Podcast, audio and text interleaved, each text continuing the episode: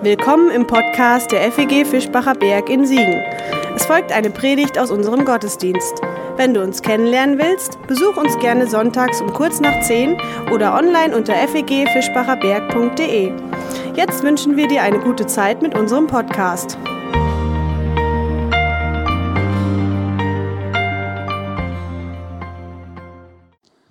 Guten Morgen. Heute also der dritte Teil in der Predigtreihe über diesen Josef. Und ich lese euch einen Bibeltext vor, der steht so vor der eigentlichen Weihnachtsgeschichte. Also da ist ja eine Menge passiert, bevor es losging nach Bethlehem, wo dann Jesus geboren wurde. Aus Matthäus Kapitel 1 von Vers 18. Mit der Geburt Jesu Christi war es so. Maria, seine Mutter, war mit Josef verlobt noch bevor sie zusammengekommen waren. Da zeigte sich, dass sie ein Kind erwartete durch das Wirken des Heiligen Geistes.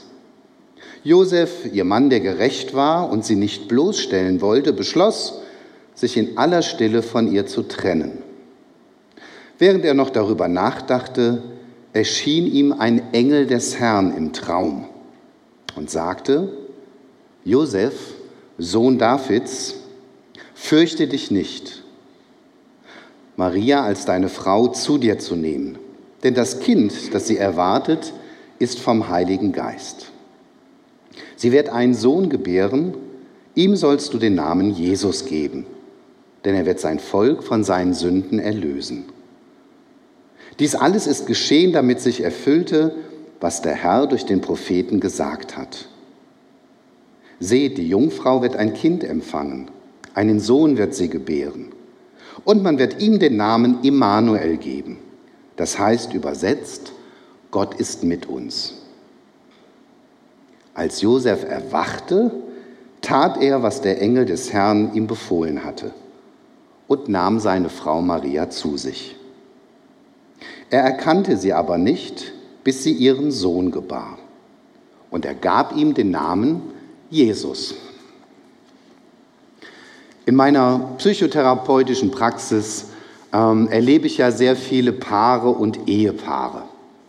Und ich habe mal so überschlagen, ich denke, jedes fünfte Paar nimmt zum Anlass, dass einer von beiden fremdgegangen ist, um sich jetzt Hilfe zu suchen. Sie hat in seinem Handy rumgestöbert, entdeckt, dass er auf Tinder angemeldet ist. Wer nicht weiß, was Tinder ist, kann ganz beruhigt sein. Ihr Misstrauen hat sich bestätigt. Tatsächlich, er hat sich wiederholt mit anderen Frauen zum Sex getroffen. Oder er wundert sich, warum seine Frau in letzter Zeit mit so viel Leidenschaft zu den Chorproben der Gemeinde geht. Sie verpasst keine Probe, kommt die letzten Wochen auch immer relativ spät erst nach Hause und irgendwie hat sie sich verändert. Und als seine Frau ihm dann die Liebe zu einem anderen Chorsänger gesteht, da fällt es ihm wie Schuppen von den Augen, dass da was nicht stimmte. Seitensprünge, außereheliche Beziehungen, Untreue. Wenn das passiert, dann stürzt die Partnerschaft oder die Ehe natürlich in eine ganz tiefe Krise. Es gibt ein Chaos der Gefühle, unschöne Streitigkeiten, da geht nicht nur Geschirr, sondern oft auch die ganze Liebe zu Bruch. Das Vertrauen zueinander ist nachhaltig, angeschlagen, erschüttert. Alles ist in Frage gestellt. Wie konntest du das nur tun? Wie soll ich damit umgehen? Sollen wir bleiben, zusammenbleiben oder besser gehen? Wie würdet ihr so einem krisengeschüttelten Paar raten, das vor euch sitzt? Was hättet ihr vielleicht Maria und Josef gesagt, wenn sie zu euch gekommen wären mit ihrer Thematik? Also am besten ist immer erstmal zuhören und Fragen stellen. Was genau ist denn eigentlich passiert? Wie ist das rausgekommen mit der Untreue? Wie lange ging das schon? Und dann die alles entscheidende Frage, und was willst du und was willst du jetzt tun? Wie soll es weitergehen? wenn man in eine Eheberatung oder zur Paartherapie geht, als Paar, nachdem das passiert ist und rausgekommen ist, dann hat man in der Regel den Wunsch, zusammen zu bleiben. Man weiß nicht wie, alles steht Kopf, aber irgendwie will man die Liebe nicht aufgeben, man will drum kämpfen. Und dann erkläre ich im Verlauf des Gesprächs, dass beide vor einer ganz großen Herausforderung stehen. Der Betrüger oder die Betrügerin muss verloren gegangenes Vertrauen zurückgewinnen sich neu erarbeiten. Durch Verlässlichkeit, Ehrlichkeit, schonungslose Offenheit. Und der Betrogene hat genauso eine Aufgabe. Er muss in sich gehen und überlegen, bin ich bereit, wieder Vertrauen zu investieren in den anderen? Bin ich offen dafür? Für manche Paare bedeutet Untreue wirklich den Todesstoß der Beziehung. Da erholt sich nichts mehr. Trennung, oftmals bleibt er dann ein Scherbenhaufen zurück.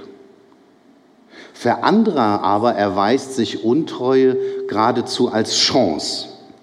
Dann nämlich, wenn die bereit sind, an ihren Verletzungen zu arbeiten, wenn sie den Ursachen und den Defiziten nachspüren, die dazu geführt haben, wenn sie sich ehrlich allen Themen stellen, bereit sind, hart miteinander zu arbeiten wenn sie sich auf so einen heilsamen auch Vergebungsprozess einlassen, sich sehr viel Zeit gönnen, denn die braucht es, dann werden sie auf einmal erleben, unser Zusammensein, unsere Beziehung hat eine Qualität gewonnen, die weit über das hinausreicht, was wir früher erlebt haben. Und so schmerzlich das war, die Untreue wurde zur Chance. Maria und Josef hätten in dieser Situation, glaube ich, auch eine Eheberatungsstelle aufsuchen sollen in Nazareth oder Umgebung. Mir ist so ein Fall noch nicht untergekommen, dass die Frau sagt, sie ist schwanger vom Heiligen Geist und der Mann sagt also, ich bin ihr körperlich überhaupt nicht nahe gekommen, Sie sind zwar verlobt, das heißt versprochen, sowas wie verheiratet, aber sie haben so ein Jahr Zeit, in dem bleibt man sozusagen unberührt, geht man nicht zusammen ins Bett und dann wird die eigentliche Hochzeit vollzogen. Maria vielleicht 15, Josef gerade mal 18. Maria schwanger, nach eigenen Angaben vom Heiligen Geist. Josef völlig verzweifelt, überlegt, wie er aus dieser Nummer rauskommen kann, ohne Gesichtsverlust. Also das wäre keine leichte Aufgabe so für einen Paartherapeuten. Aber für Gott ist das ein Job, den er liebt. Bei dem er so seine Weisheit, bei der Gott seine Kreativität entfalten kann. Maria hat er ja schon durch seinen Engel für diese Jungfrauenschwangerschaft, Jungfrauengeburt für dieses Wunder gewinnen können. Und Maria hat dann geantwortet, okay, ich bin zwar nur ein kleines, unbedeutendes Mädchen, aber ich bin bereit zu vertrauen. Wenn Gott was mit mir vorhat, mag das noch so verrückt sein, ich lasse mich drauf ein. Josef ist da sicher der deutlich härtere Brocken.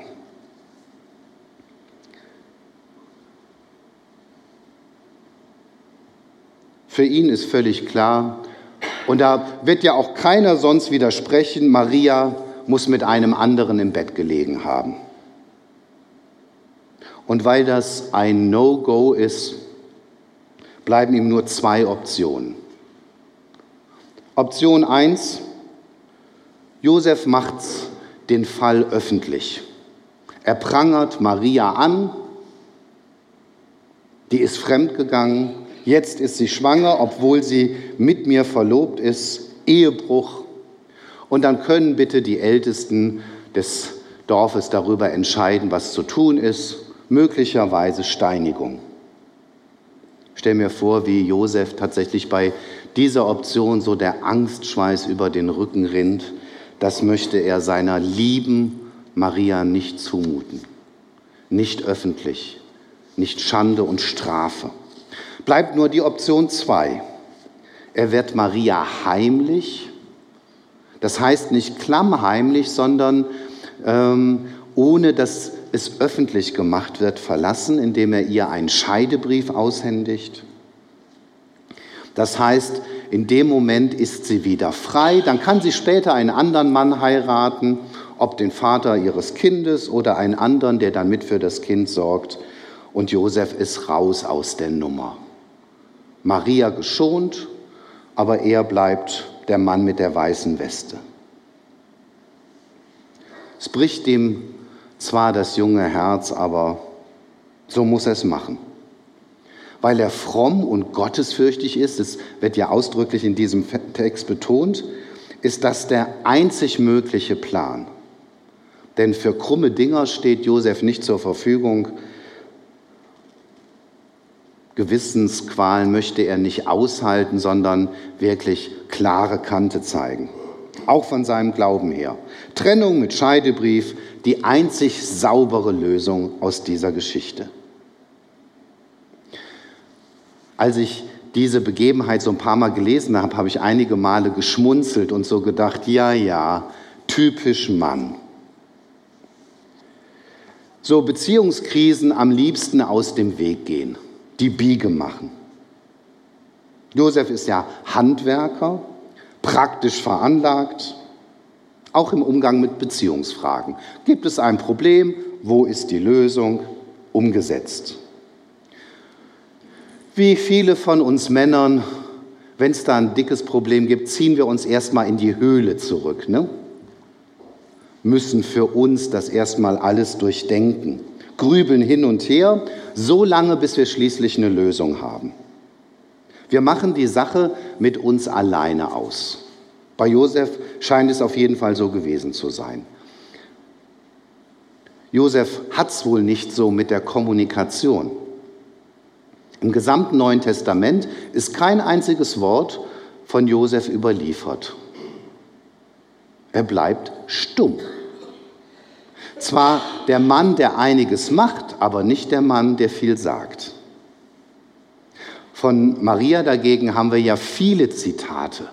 Das Magnificat, Aussagen in der Begegnung mit Jesus, ihrem Sohn, wo Maria einiges zu sagen hat. Josef, der stumme Begleiter. Ist ja auch ein bisschen so mit Männern und Frauen. Also Frauen gebrauchen täglich durchschnittlich 21.000 Kommunikationszeichen. Also Worte, Mimik, Gestik, mit denen sie etwas transportieren. Was glaubt ihr, wie viele Männer durchschnittlich pro Tag gebrauchen? Drei bis vier? Nein. Also 7000. Also ein Drittel der weiblichen Kommunikation.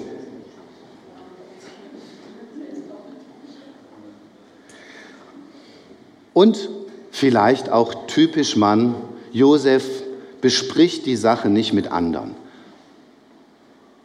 Er durchdenkt das für sich, hat ja auch schon eine Lösung gefunden.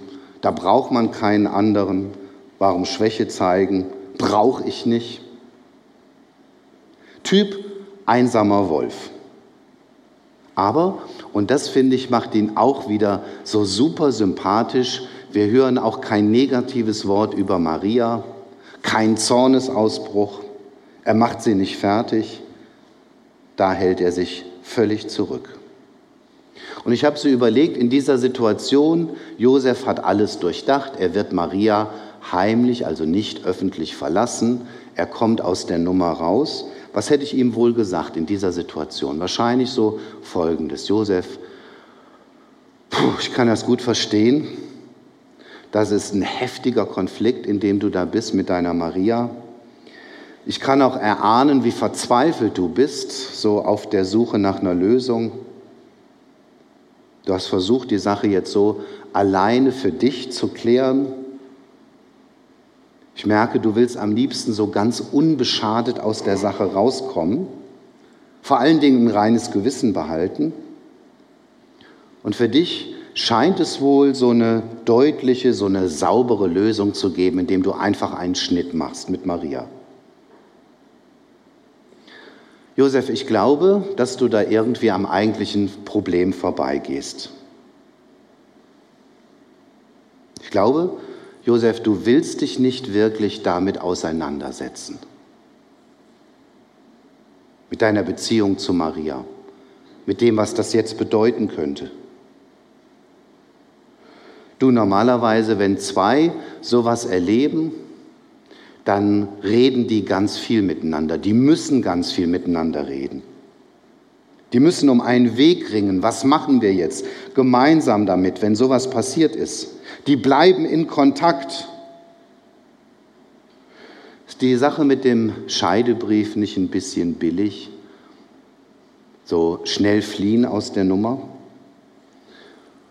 Josef, wovor hast du eigentlich Angst? Vor Maria? Oder davor, irgendwie was falsch machen zu können? Du bist ja gottesfürchtig. Oder hast du gar Angst vor Gott? Oder hast du Angst, du könntest Maria das nicht vergeben, dass sie schwanger geworden ist ohne dein Zutun?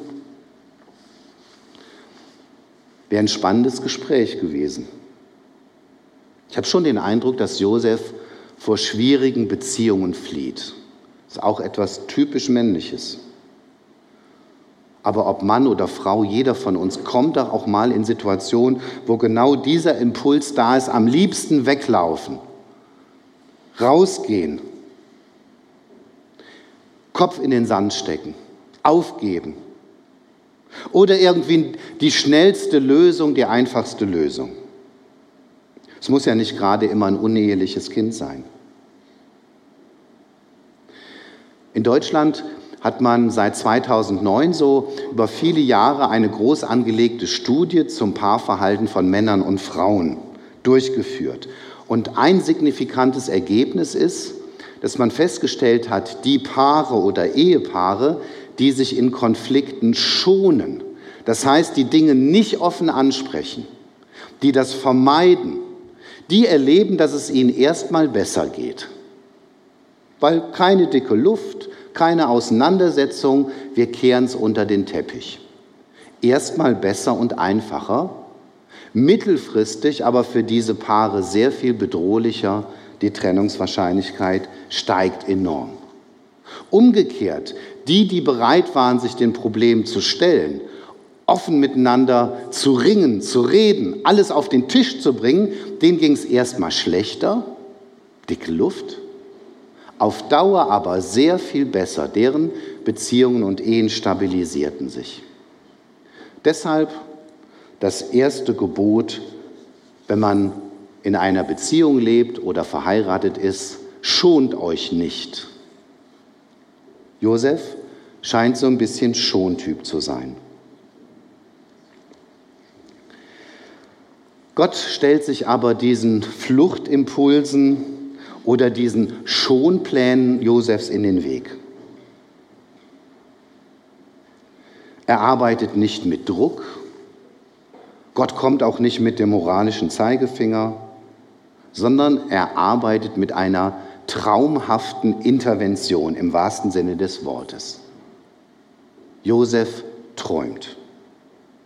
Und da kommt der Engel des Herrn zu ihm, Gott selbst. Und er sagt, Josef, Sohn Davids, hab keine Angst davor, Maria als deine Frau zu dir zu nehmen, denn das, was in ihr ist, das ist entstanden durch den Heiligen Geist. Ganz erstaunlich, so der Engel erklärt ihm nicht die Geheimnisse der Jungfrauengeburt, so wie das theologisch oder medizinisch einzuordnen wäre, sondern er spricht Josef eine ganz besondere Würde zu. Das passiert immer da, wo wir Gott begegnen. Gott spricht uns zu, hey, du bist etwas Besonderes. Zu Josef, du bist ein Sohn Davids, ein Sohn dieses ganz großen Königs.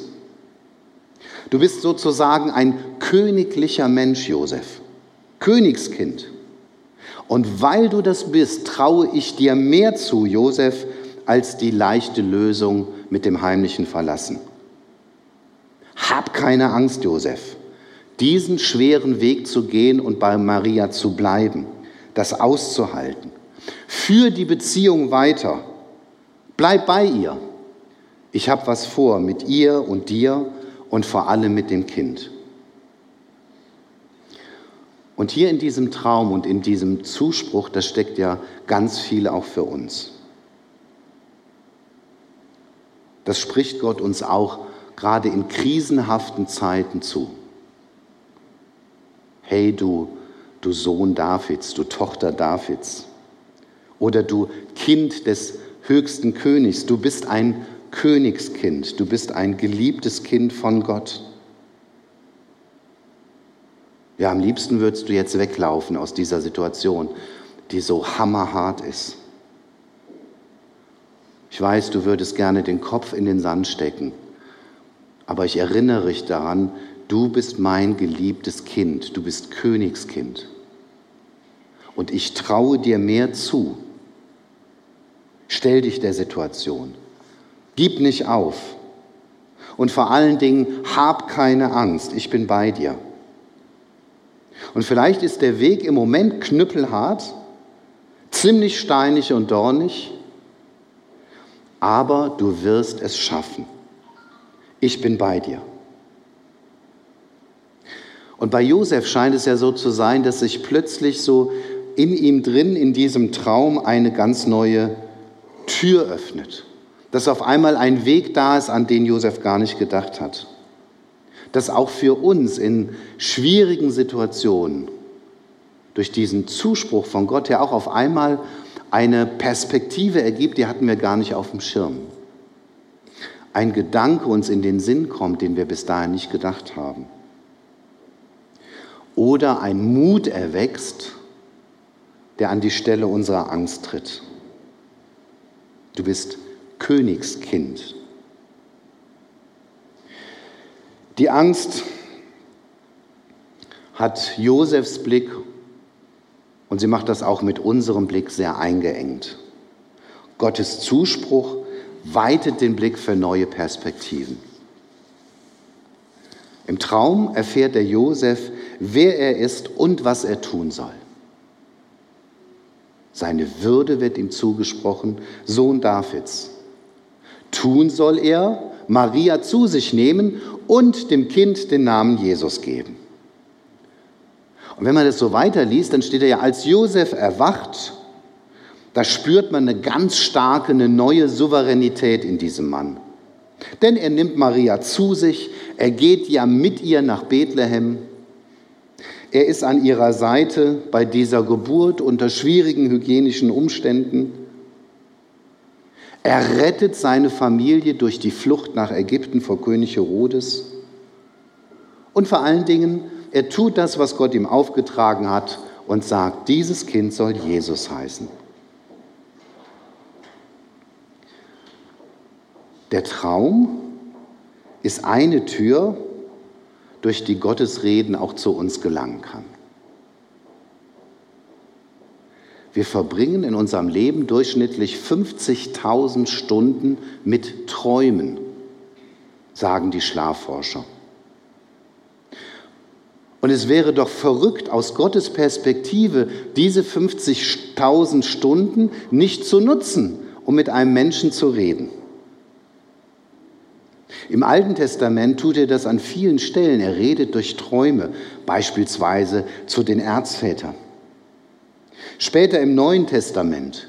Petrus träumt einen völlig verrückten Traum, in dem Gott ihm klar macht, du und diese Nachricht von Jesus soll jetzt auch den Nichtjuden gebracht werden. In alle Welt soll sie getragen werden. Und Petrus tut das, allein inspiriert durch diesen Traum. Heute berichten immer mehr Menschen mit einem muslimischen Hintergrund, dass Jesus ihnen im Traum begegnet ist. Und diese Begegnung im Traum mit Jesus hat dann zu einer Hinwendung zum Glauben an Jesus geführt, teils unter Lebensgefahr. Gott begegnet Menschen heute im Traum und achtet mal darauf, also wenn man sich so ein bisschen informiert, es gibt immer mehr, die genau das erzählen. Ich bin davon überzeugt, dass auch Träume eine unter den vielen anderen Sprachen Gottes ist. Und dass wir auch Träume nutzbar machen können für unser Leben. Unsere Erlebnisse, unsere versteckten Freuden, aber auch unsere heimlichen Ängste. Denkt an Josef.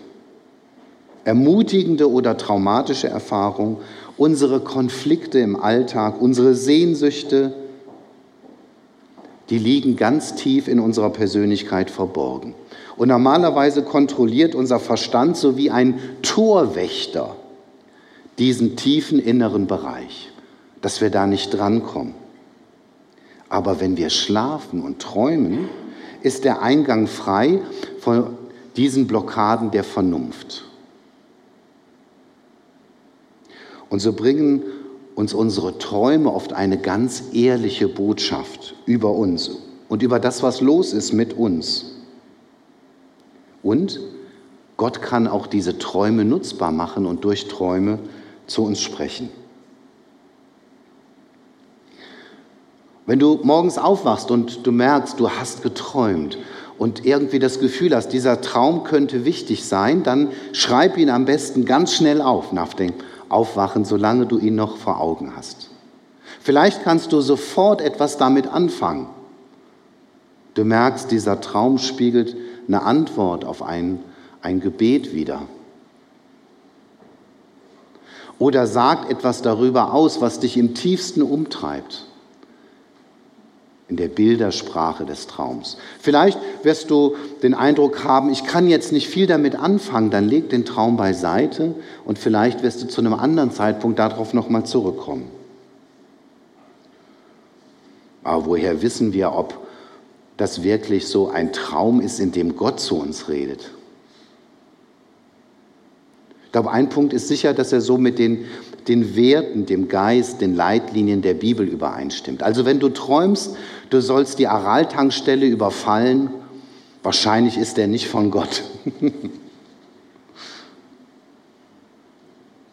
Aber wenn du träumst, dass du dich vielleicht mutig einer Aufgabe stellen sollst, vor der du dich bisher immer gescheut hast, könnte das genau eine Herausforderung sein, die Gott dir gibt, so wie damals dem Josef. Und du kannst immer mit anderen auch über so einen Traum sprechen und sagen, was ist dein Eindruck? Mich hat das so total bewegt. Es geht mir nicht mehr aus dem Kopf, was da zu mir gesprochen hat in der Nacht. Gib mir doch eine Rückmeldung. Träume können als Warnung dienen. So war das damals bei dem Laban im Alten Testament. Da sprach Gott im Traum zu ihm, also hüte dich mit Jakob anders zu reden als freundlich. Gott warnt ihn. Träume können ganz viel Rückenstärkung beinhalten. So wie bei Jakob mit der Himmelsleiter. Oder ein Traum kann eine völlig neue Option eröffnen, die wir so gar nicht auf dem Schirm hatten. Wie bei Josef. Vielleicht verdient das Thema Träume noch mal eine eigene Predigt oder Predigtreihe. Ich kann das nur kurz andeuten. Auf jeden Fall hat Gott auf eine Art zu Josef im Traum gesprochen, die sein Denken revolutioniert hat, die sein Handeln in eine völlig neue Richtung gelenkt hat. Er wollte Josef weiter dabei haben in dieser großen Geschichte, die er mit den Menschen vorhat dadurch, dass er selber Mensch wird. Und vielleicht achtet ihr einfach mal so die nächsten Tage oder jetzt in der Weihnachtszeit auf eure Träume. Ob Gott auch zu dir im Traum spricht. Schreib ihn einfach auf und dann gibt es eine ganz einfache so Intervention, nämlich all deine spontanen Gedanken und Gefühle zu diesem Traum. Und vielleicht bringt das dich schon weiter und weist dich auch in eine neue Richtung. Einfach mal ausprobieren. Zieht es in Betracht. Mich hat so fasziniert, dass Gott ein Gott ist, der unendliche Möglichkeiten hat, der so kreativ ist, zu reden und vor allen Dingen in Krisensituationen hineinzusprechen. Ich habe in dieser Woche so ein Radiointerview gegeben, da ging es um Perfektionismus an Weihnachten. Also zu keiner Zeit des Jahres klafft ja das weiter auseinander, so dieses Wunsch und Wirklichkeit. Erwartung ans Fest und Realität. Und vielleicht erlebst du das auch an irgendeinem Punkt, dass es schwierig wird an Weihnachten. Auf einmal bist du in so einer Konfliktsituation drin. Aber genau dann erinnere dich an Josef und an Gott, der auch dein Gott ist, dass er dir etwas zuspricht. Gib so schnell nicht auf. Halte die Situation mal aus. Tu das, was jetzt dran ist. Lauf nicht weg. Also ganz viel Mut, Josefs Mut wünsche ich euch und träumt schön. Amen. Das war's für heute. Um keine neue Folge zu verpassen, kannst du den Podcast einfach auf deinem Smartphone abonnieren. Mehr Informationen findest du unter fegfischbacherberg.de. Wenn es dir gefallen hat, lass uns gerne einen Kommentar oder eine Bewertung da und sag es weiter. Tschüss und vielleicht bis zum nächsten Mal.